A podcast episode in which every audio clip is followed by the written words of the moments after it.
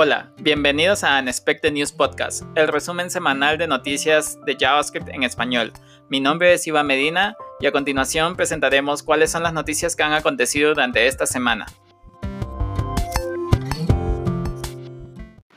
Hola gente, ¿qué tal? ¿Cómo están? Bienvenidos al episodio número 13 de Unexpected News Podcast. Espero que hayan pasado una buena semana, feliz día del trabajo, un poco atrasado, pero Espero que de todas maneras hayan podido aprovechar en descansar, hacer alguna actividad que están buscando un tiempo para hacerla, eh, en fin, que lo hayan aprovechado y lo hayan pasado muy bien.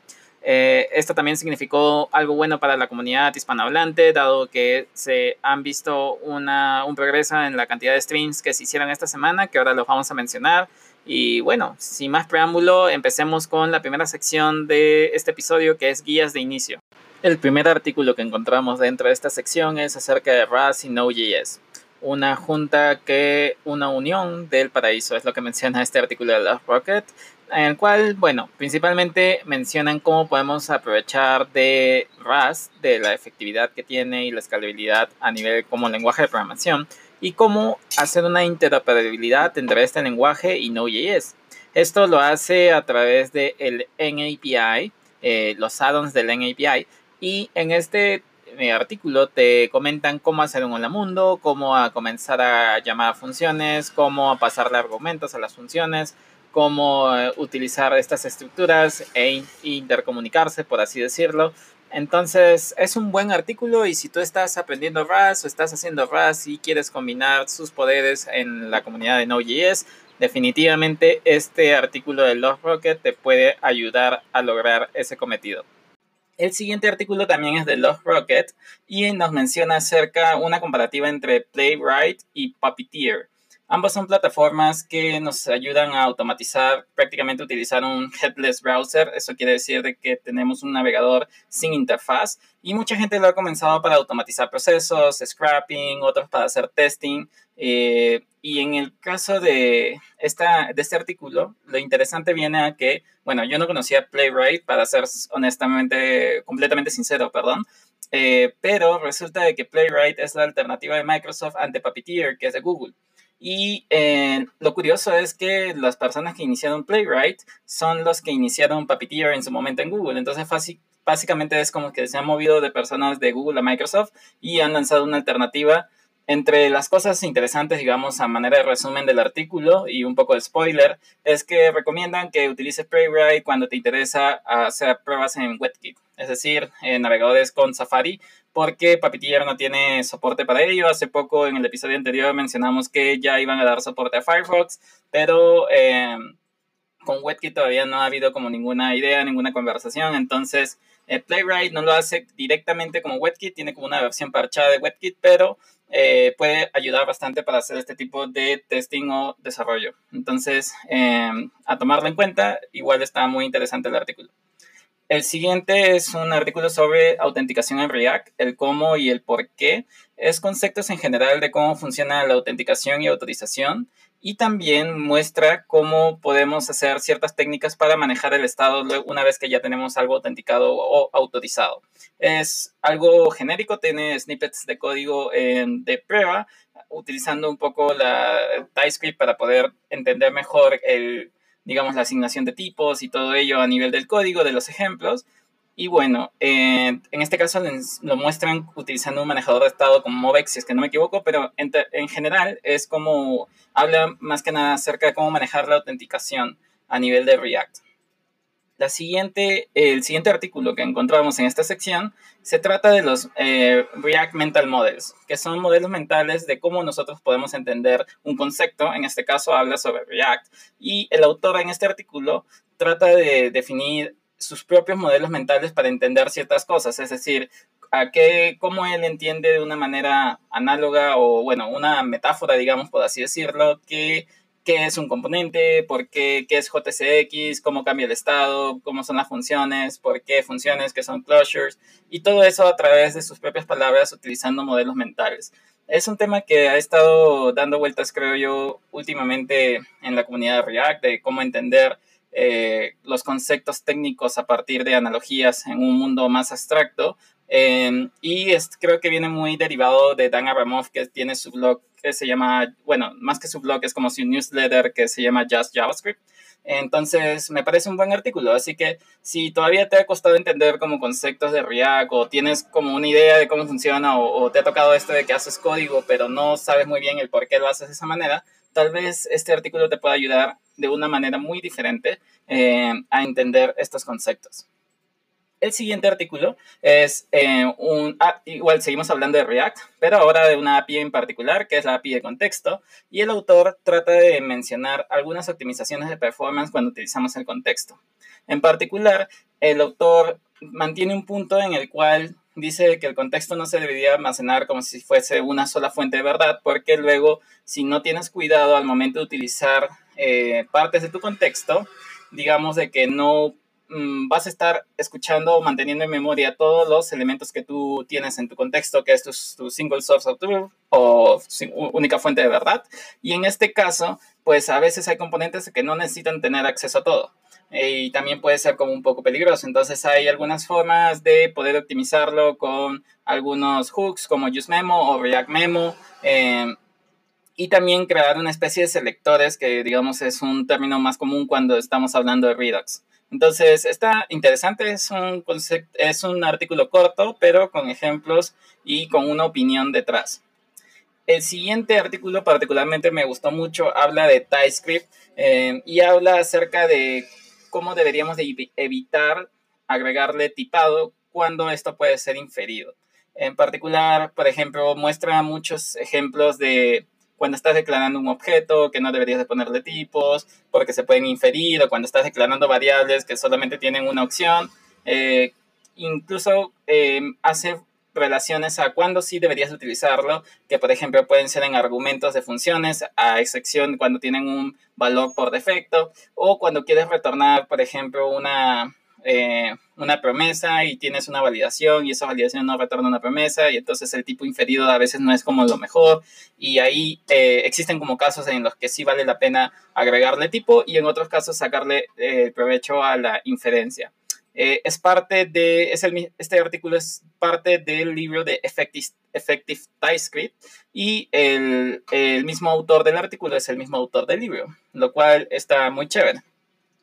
El siguiente artículo en esta sección y penúltimo es un blog que, bueno, un blog post en sí que habla acerca de los conceptos que le hubiera gustado aprender al autor antes de, eh, de hacer React. Eh, entre los conceptos es un, es un poco más introductorio, digamos. Habla sobre que React es una librería, no un framework. Menciona cuáles son las diferencias y lo que realmente eso significa en el impacto de, al momento de hacer código. Eh, que es una librería de interfaces y que, por ejemplo, cuando tú tienes componentes que, a pesar de que hacen otras cosas que no muestran nada, al final sigue siendo UI, por ejemplo, digamos, eh, React Router o cuando haces un query, digamos, utilizando algún componente eh, con Apollo o algo por el estilo, eh, es una buena reflexión a tener en cuenta. también habla sobre el UseEffect y que tu UI siempre se va a renderizar si no quieras. esto obviamente cuando hay alguna actualización de estado. Entonces, em, creo que es una buena reflexión para las personas que, que, están tal vez iniciando o si en caso ya iniciaron y hay cosas como mencionamos hace un, momento con los modelos mentales de que todavía siguen haciendo cosas pero sin entender el por qué, esta, este artículo les puede ayudar bastante. El último que tenemos en esta sección es una transcripción de una entrevista a un eh, ingeniero en seguridad informática que le entrevistaron acerca de la seguridad en JavaScript. Eh, esta es una transcripción en la cual le preguntan cómo se involucra en JavaScript, qué, qué cosas ve él, que, eh, por qué JavaScript puede ser inseguro y sobre todo cómo hacemos nosotros aplicaciones de que sean inseguras. Habla sobre cross-site scripting, cross-site request forgery, server-side JavaScript injection, como técnicas que son más populares, digamos, para ataques en, a nivel de JavaScript. Y también menciona algunas herramientas de que eh, él ha visto para poder, para que, para poder prevenir como sobre, todo este tipo de, vulnerabilidades. Eh, igual creo que las herramientas, al menos que menciona a nivel de testing, a nivel de syntactic analysis tools, eh, son un poco antiguas, creo yo. pero me imagino que es porque también habla sobre un entorno corporativo que es más donde ha ido orientada su experiencia. Eh, pero bueno, es un artículo que definitivamente si quieres enterarte un poco acerca del tema de seguridad en JavaScript puede ser muy interesante para ti. Em, siguiendo con la sección de artículos y noticias, también tenemos unas cuantas muy, muy interesantes. Así que vamos a empezar. El primero es un GIST que lo publica la gente de Mozilla, en particular los que trabajan en el motor de SpiderMonkey, que es el motor de JavaScript dentro de Mozilla, bueno, dentro de Firefox en sí. Y hablan acerca de los quirks sintácticos de JavaScript. Estos no son los típicos quirks de, de coerción o eh, que type of null is object y ese tipo de cosas. No, esto es más como a nivel de, eh, del, motor, es decir, de la sintaxis de JavaScript. Eh, ¿Por qué podemos hacer, evitar las, eh, las llaves para englobar cuando tenemos una condición, un loop o un bloque en general de una sola línea? ¿Por qué podemos hacer el, el use street? ¿Cómo funciona? Em, y, todo a nivel ya, digamos, un poco más eh, profundo, que es a nivel de parsing. Entonces, este artículo está extenso, pero definitivamente es información demasiado útil. Y a pesar de que es de la gente de Firefox, tiene mucho input también de contribuidores de, de Chrome, del equipo de Chrome, como es Batian Binance. Entonces, eh, definitivamente es un artículo muy interesante y muy profundo también sobre eh, los quirks de JavaScript. El siguiente artículo es un blog de un blog post de eh, la gente de V8, que es el motor de JavaScript en Chrome y de Node.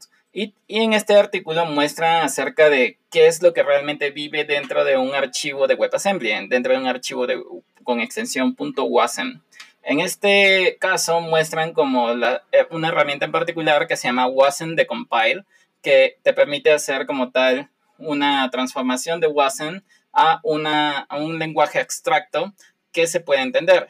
Y también comenta la diferencia entre desamblarlo o decompilarlo, lo cual está interesante. La verdad, como cultura general sirve un montón, al menos que, bueno, obviamente también sirve si tú también estás metido en todo este mundo de hacer eh, optimizaciones con WebAssembly y eh, querer saber cómo, qué es lo que tiene ese archivo con extensión .wasm dentro. Entonces, definitivamente muy, muy interesante artículo.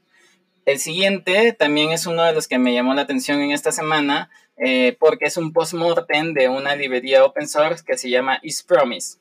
Resulta que el autor trató de levantar un feature que él creía que no iba, era como minor feature, pero terminó siendo un breaking change por desconocimiento y porque no comenzó a probar su librería antes de publicarla. Y como alrededor de tres horas, a pesar de que no fue mucho tiempo, tal vez, eh, estuvo prácticamente rota la librería y eh, se llenó de issues en un instante debido a que estaba siendo muy utilizada y terminó haciendo un post-mortem en el cual explica cuál fue el problema, cómo, cómo no previno ello y qué es lo que piensa hacer en futuro para poder, para que no vuelva a pasar por ese tipo de situación. Lo cual está muy interesante, sobre todo si eres mantenedor de algún proyecto open source o trabajas en eh, internamente, digamos, manejas, eh, mantienes algún proyecto dentro de tu organización o tu trabajo, pues definitivamente eh, te puede ayudar a saber este post-mortem de qué trata. Eh, está relacionado a, los ES modules en Node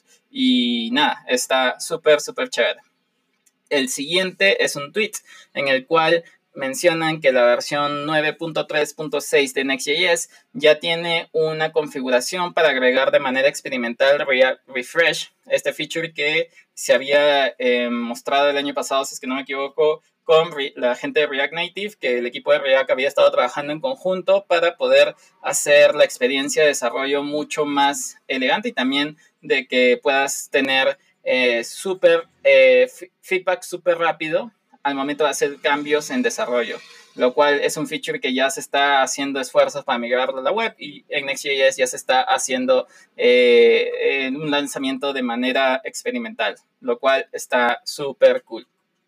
El siguiente también es un tweet en el que menciona que ahora en la última versión de Firefox, eh, de la versión de desarrollo Firefox Nightly, ahí han agregado un panel de compatibilidad en el cual te van a indicar que qué propiedades de CSS que estás usando en este momento en tu código, en un elemento específico, tienen compatibilidad con qué otros navegadores. Y esto lo hace ayudándose de la documentación o, bueno, la, la información que contienen en MDN, lo cual hace que, bueno, ahora si tú estás utilizando algún feature en particular o alguna propiedad de CSS en particular en algún elemento, pues ya este, este panel de compatibilidad te va a decir si este esta propiedad tiene soporte en otros navegadores, lo cual es, un, es un, eh, una gran ventaja para saber si tienes que agregar algún fallback o tienes que agregar algún polyfill de algo que estés utilizando.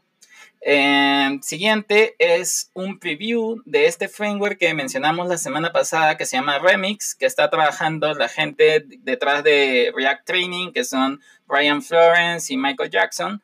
Ellos están trabajando en un framework basado en React que ya tenga muchas cosas como routing basado en sistema de archivos, que tenga también eh, eh, integración con datos y que sea todo como convenciones muy similar a lo que quiere hacer Blitz.js, pero tal vez sin necesidad de, de caer en una estructura monolítica. Y han mostrado un preview en un video de YouTube, el cual se ve muy chévere cómo está quedando. Aún no lo han abierto al público. Uh, solo si entras a su página te puedes suscribir a un newsletter para que te avisen cuando hagan el lanzamiento.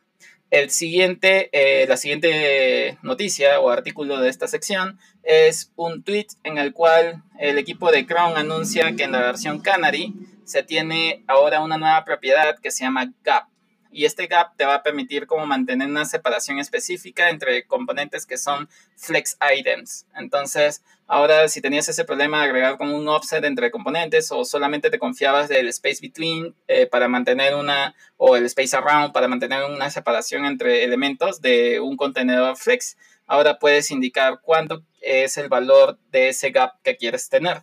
Eh, está muy cool y lo pueden probar habilitando un flag en la configuración de Chrome. El siguiente también es un tweet en el cual nos muestran un truco para agregar imágenes que sean diferentes cuando estás en un modo oscuro. Esto lo hace a través de eh, agregando un source dentro de una etiqueta picture y con una propiedad que se llama media, en el cual puedes agregar el media query que es justamente prefers color skin dark. Entonces, de esta manera puedes agregar, cambiar la imagen cuando estás en modo oscuro a modo claro, digamos. Y el último, eh, la última noticia que tenemos para esta sección es un blog de Josh Comel en el cual te comenta acerca de Gatsby y los incrementan builds, que es un feature que están agregando. ¿Qué es lo que sucede? Eh, Gatsby como tal tiene un proceso de compilación. Este proceso de compilación lo que busca es como tal generar todas las páginas para que después sean estáticas y al momento que el servidor haga el primer request, pues levante toda la página que se ha generado. Esto normalmente es un proceso, la construcción de, de, las páginas es un proceso rápido cuando tienes muy pocas páginas, pero imagínate en el caso de que una aplicación que es un e-commerce o que es un blog con más de 10.000 artículos eh, pueda hacer el proceso de compilación eh, puede tomar entre 5 a 20 minutos, es lo que menciona en el artículo. Entonces, cuando regularmente debería durar segundos. Em, así que ese es un proceso definitivamente muy largo y lo que hicieron es que han agregado la posibilidad de que tú puedas solo compilar lo que cambia. Entonces, como tú, digamos, tienes una base de datos de productos de un catálogo que tú manejas en alguna fuente externa, y este catálogo eh, pues no cambia, es decir, tienes 20 productos y los 20 productos siguen existentes, pero te llega el nuevo stock o el nuevo inventario y tú le dices, ah, sí, mira, vamos a agregar 10 productos. Si tú hoy en día haces una compilación, una actualización de este sitio, eh, lo que vas a hacer es volver a compilar las 30 páginas en total. Sin embargo, tú sabes de que solo 10 páginas fueron las que cambiaron y no cambiaron las 30. Entonces, Incremental Deals es un feature que Gatsby te va a dar para que solo compiles sobre algunas, em, sobre la data que cambió. Y esto lo pueden hacer de manera reactiva. Al, al decir esto, me refiero a que si se haga inmediatamente cuando se notifique el cambio.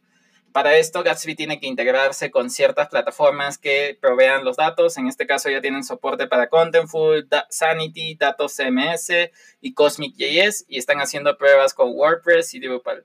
Entonces es un feature que me parece muy interesante, eh, me parece que está muy bueno y que creo que no solamente se debería hacer aquí, sino en muchos procesos que también generan como un paso de compilación previo. Entonces, esas son las noticias que tenemos esta semana. Tenemos unos cuantos tutoriales que también seguramente te pueden ayudar a conocer nuevas cosas.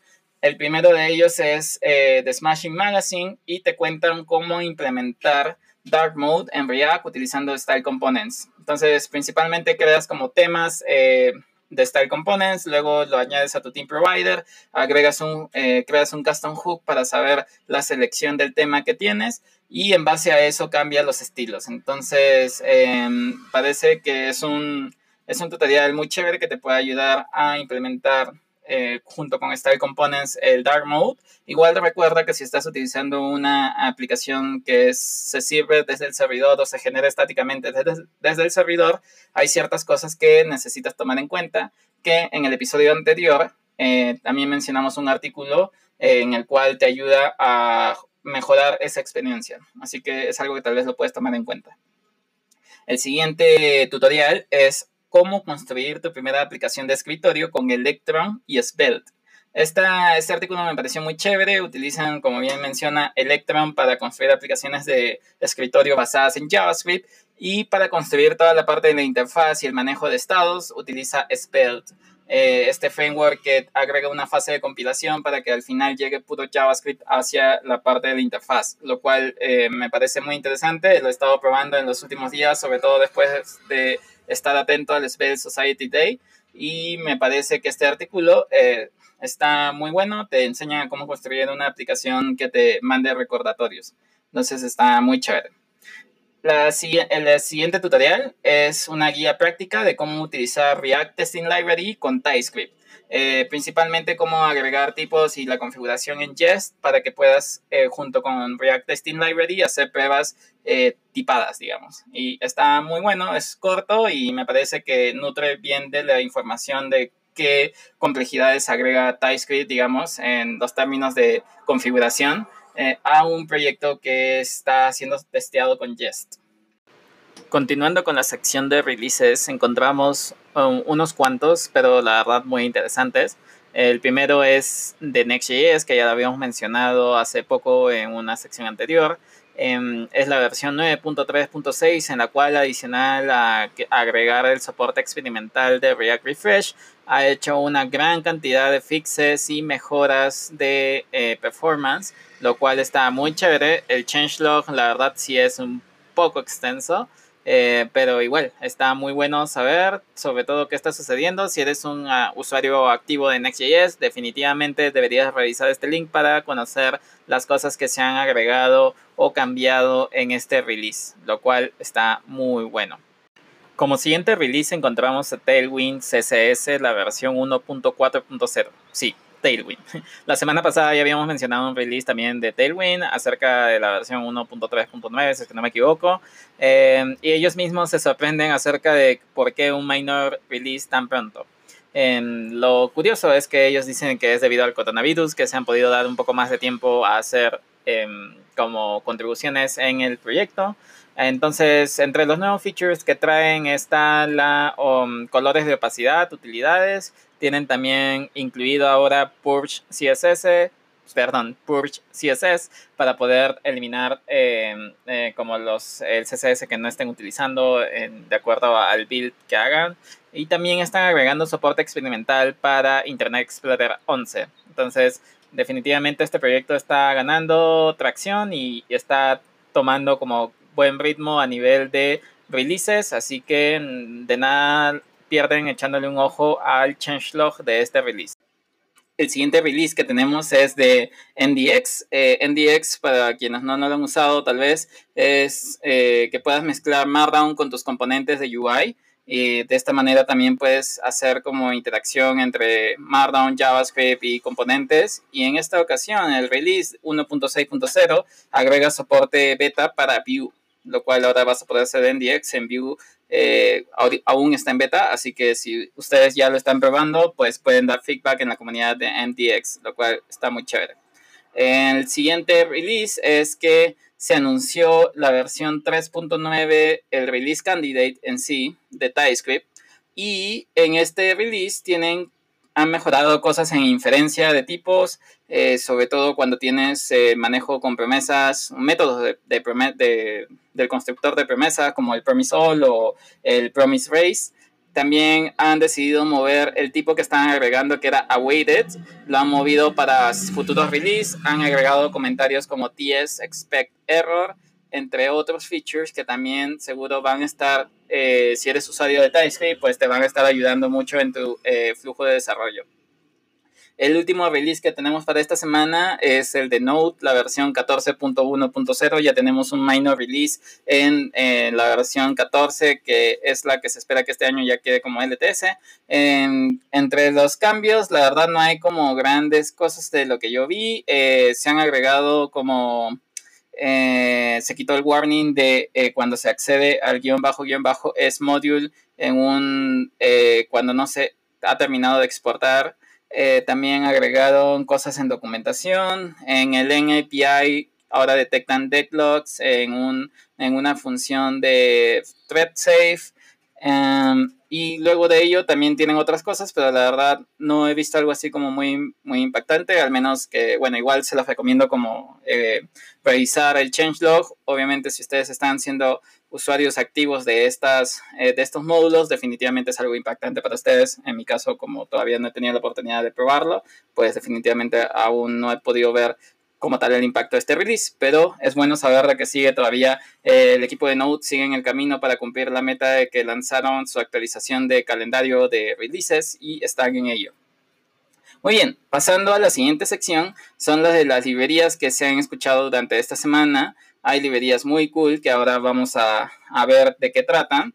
Y eh, empecemos. La primera se llama TS Engine que tiene que ver con TypeScript y es un motor de TypeScript, como bien lo dice, que en sí te quiere dar como todas las herramientas para utilizar TypeScript en todo su esplendor. Es decir, para poder hacer linting de, de TypeScript, para poder hacer pruebas con TypeScript, para poder hacer un proceso de construcción con TypeScript, el analizador eh, de tipos como tal.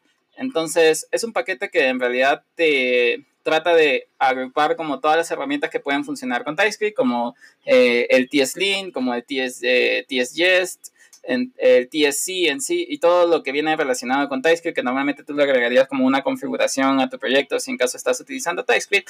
Ahora viene todo dentro de un mismo bundle que es este TS Engine. Entonces está curioso para probarlo, eh, probablemente te ayude a reducir tu configuración y ya que toda esta configuración viene dentro de TS Engine. El siguiente, la siguiente librería en sí se llama Editly y es una herramienta de línea de comandos que te ayuda a generar como un editor, una especie de editor de video, pero desde una línea de comandos. Lo que trata de hacer es que tú le dices, ah, mira, quiero que muestres un texto aquí, luego quiero que pongas como este pedazo de, de video, luego quiero que agregues este título, esta imagen y al final todo eso con un fondo de música que te digo aquí dónde lo encuentras y listo, desde, le indicas como todos esos argumentos desde la línea de comandos y te genera el video. Está súper interesante. No sé qué tan cómodo realmente sería para crear un video a partir de ahí, pero bueno, me imagino que debe tener eh, casos de usos muy buenos.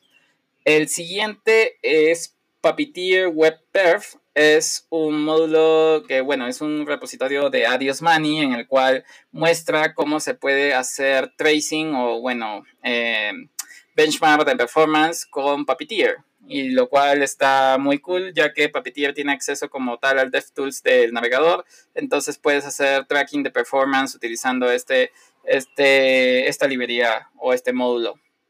Entonces está muy bueno, recomendadísimo el, el repositorio. El siguiente es Battle Test y esta es una interfaz de línea de comandos que te permite autogenerar los tests basados en parámetros especificados por usuario.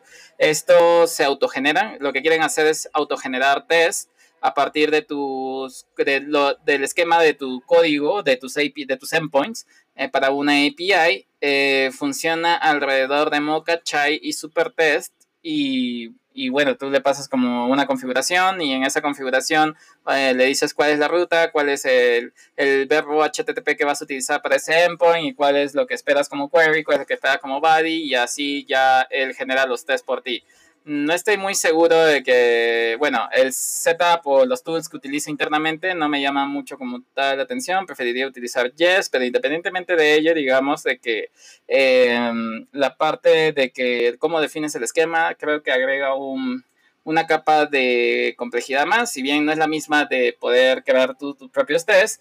Eh, para esto quiere decir de que debes de tener tus esquemas definidos antes de comenzar, o sea, como si ya tuvieras la implementación definida antes de hacerlo.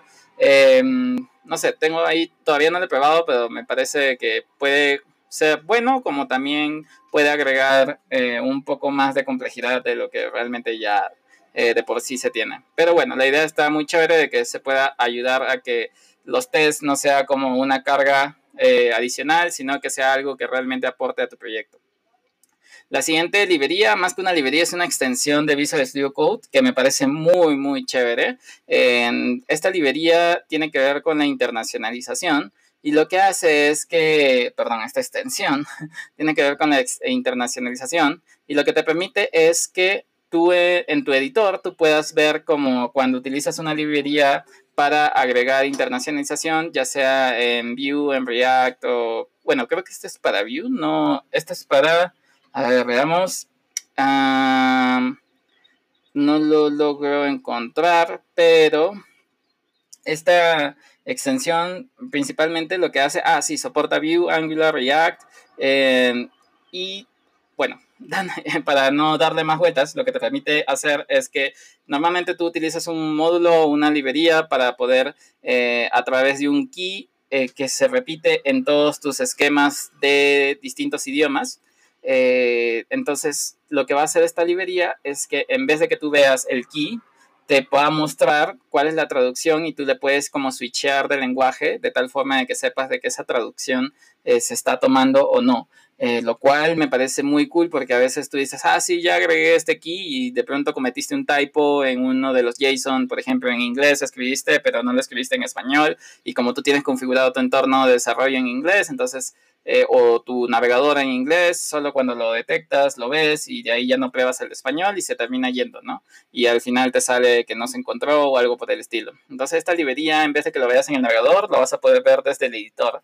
Eh, y sigo con librería, pero es una extensión de, de VS Code, lo cual me parece súper cool y definitivamente voy a probarlo y de hecho se aceptan contribuciones para el español, porque definitivamente no, no, sé muy bien cómo están haciendo toda la traducción, pero eh, tienen soporte para algunos lenguajes específicos nada más. La siguiente librería eh, se llama Arborist. Arborist es un analizador del el árbol de Node Modules y es propia de NPM. Entonces todavía en el README no he encontrado exactamente qué es lo que quieren hacer. De hecho, todavía tienen, tienen bastante cantidad de commits, pero no hay una documentación oficial. Solamente de lo que he podido ver es que inspecciona y maneja el árbol de dependencias dentro del Node Modules y tiene una API para que a través de JavaScript puedas hacer más cosas. Entonces, está muy interesante. En la documentación que tienen muestran como cuáles son las estructuras de datos que han utilizado para representar este árbol de dependencias. Está muy cool. La siguiente es un repositorio de GitHub en el cual es una colección de retos de ejercicios de TypeScript. Si tú estás aprendiendo TypeScript o quieres comenzar a entrarle a TypeScript, pues estos ejercicios eh, lo encuentras en un repositorio, son alrededor de 16 ejercicios, eh, tienen un, son un archivo nada más en el cual te ponen unos comentarios y te van guiando de qué es lo que debes hacer y a través de unas pruebas pues te avisan si está bien, si no, no está bien. Entonces puede ser muy bueno para personas que se quieran adentrar al mundo de TypeScript. El siguiente y última eh, librería que tenemos para este episodio se llama React Cool in View y esta es un hook que te permite monitorear un elemento cuando se está viendo en la pantalla.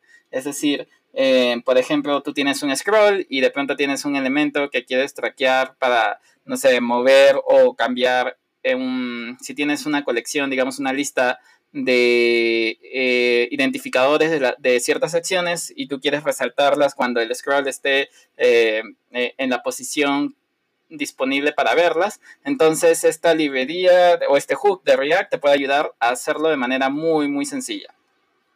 Bien, pasamos a la sección de streams y como les comentaba al inicio del episodio, en esta sección pues creo que se ha aprovechado un poco el fin de semana largo debido al primero de mayo y han habido algunas eh, streamings muy chéveres. El primero, por ejemplo, es de la comunidad React. Se hizo el ByteConf React 2020. Fueron dos días, el viernes y el sábado de conferencias alrededor de React. Estuvieron entre personas, digamos, muy conocidas como Kenzie Dots o Swix, que había hablado recientemente también en la comunidad de Spelt.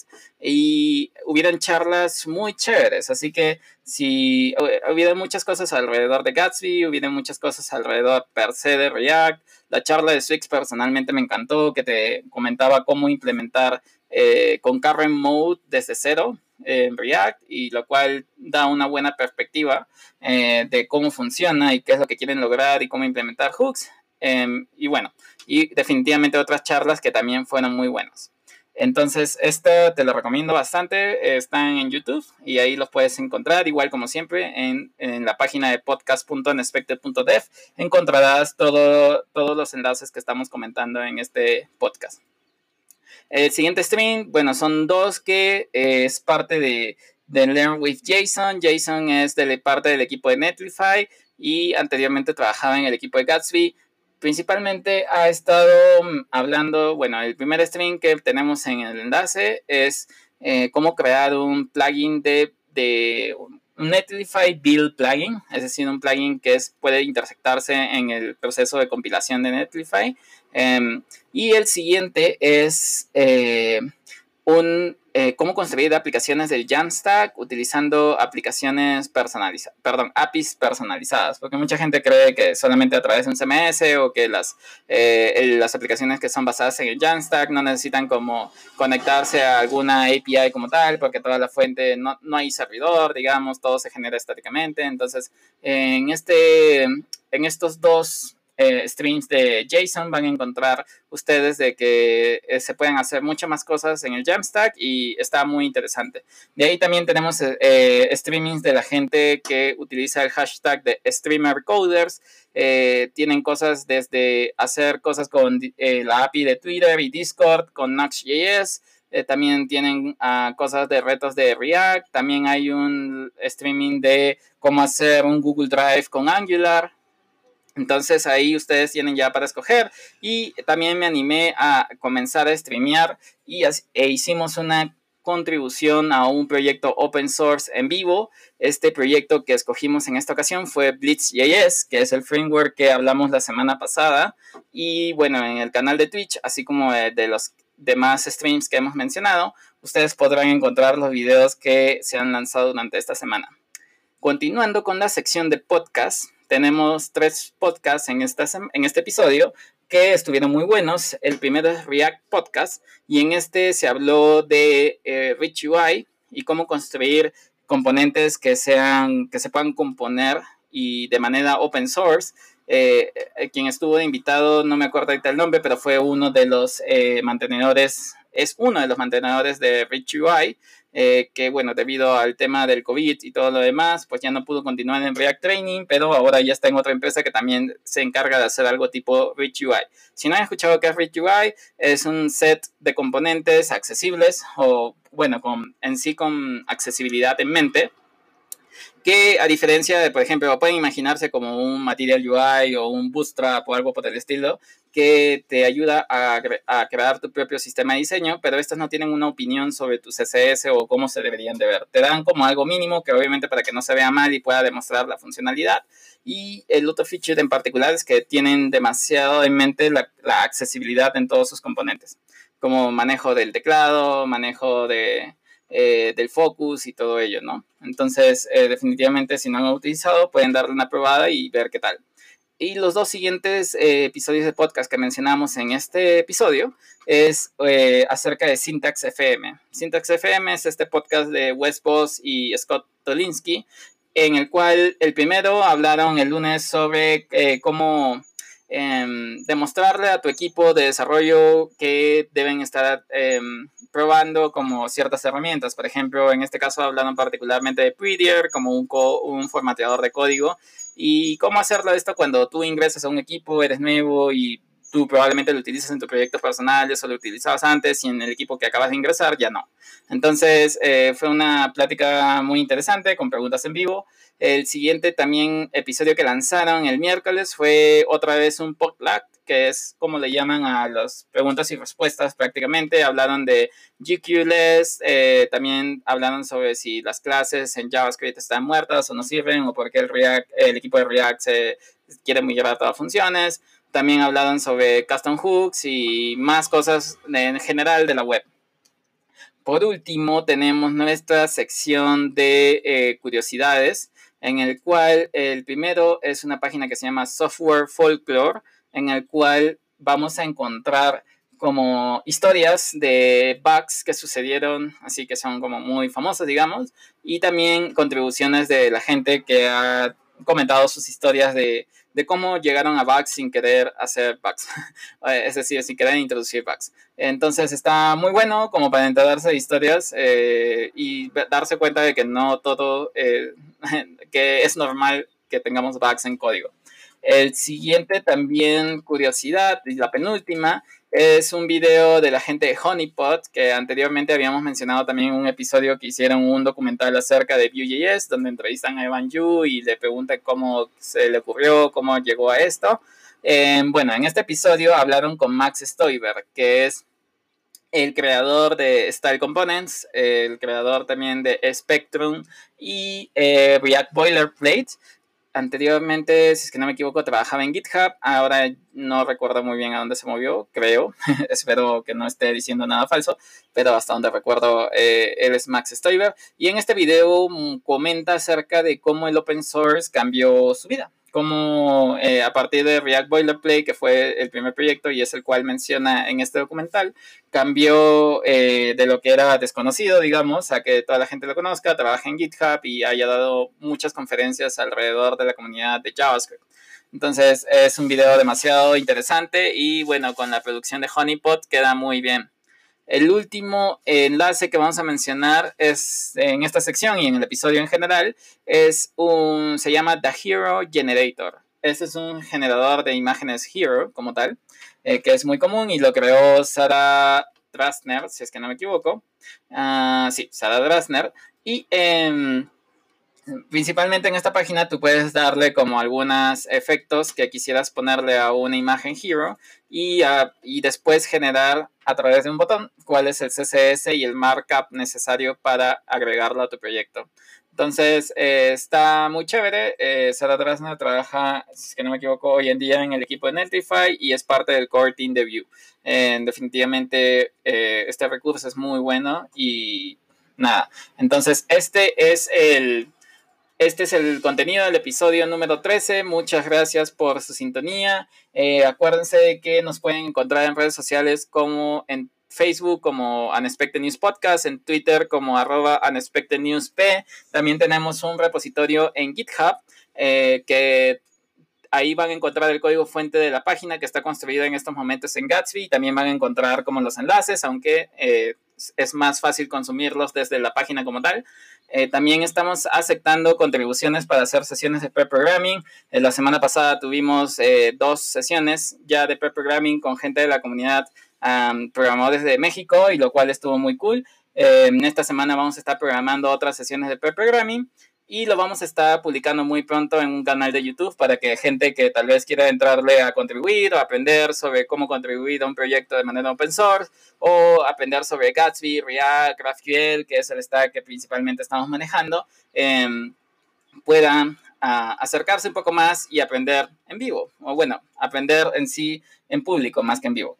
Em, por último, también acuérdense que eh, estoy haciendo ahora streamings, entonces me pueden seguir en, en twitch.tv slash ivandev y ahí vamos a estar hablando de muchas cosas. Hemos comenzado con contribuciones open source en live coding y probablemente estemos haciendo mucho más al respecto alrededor de la comunidad de JavaScript Así que no olviden darse una vuelta por ahí y estar pendiente de mis redes sociales también para poder saber en qué momento serán los streamings. Eh, sin más, pues me despido y les deseo que pasen una buena semana llena de información, llena de eh, salud, sobre todo en estos tiempos, y mucho, mucha chamba divertida que hacer alrededor del código. Que tengan una buena semana. Happy Coding. Nos vemos.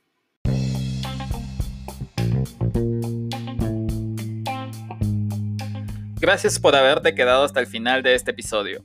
Como siempre, ha sido un placer haber aprendido algo nuevo de JavaScript contigo. Solo para recordarte de revisar el repositorio que viene en la descripción de este podcast, para que encuentres todas las noticias que hemos visto el día de hoy. De igual manera, si sientes que hay alguna noticia que no está presente, no dudes en hacérmelo llegar, ya sea en un pull request, comentario en alguna red social o de la forma que desees. Muchas gracias una vez más y que tengas una gran semana de puro código que compila la primera. Hasta la próxima.